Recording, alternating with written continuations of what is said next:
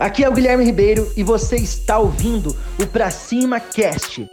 Se você quer desenvolver novas habilidades como empresário, você está no lugar certo.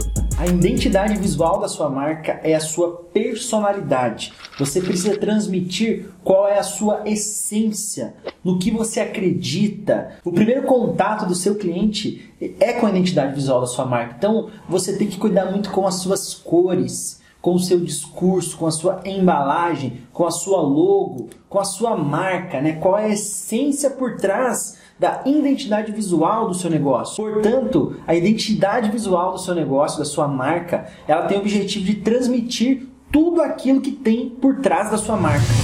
Espero que você tenha gostado do Pra Cima Cast. Compartilhe, curta e lembrando que o mundo é de quem faz e as oportunidades só aparece para quem está em movimento. Para cima!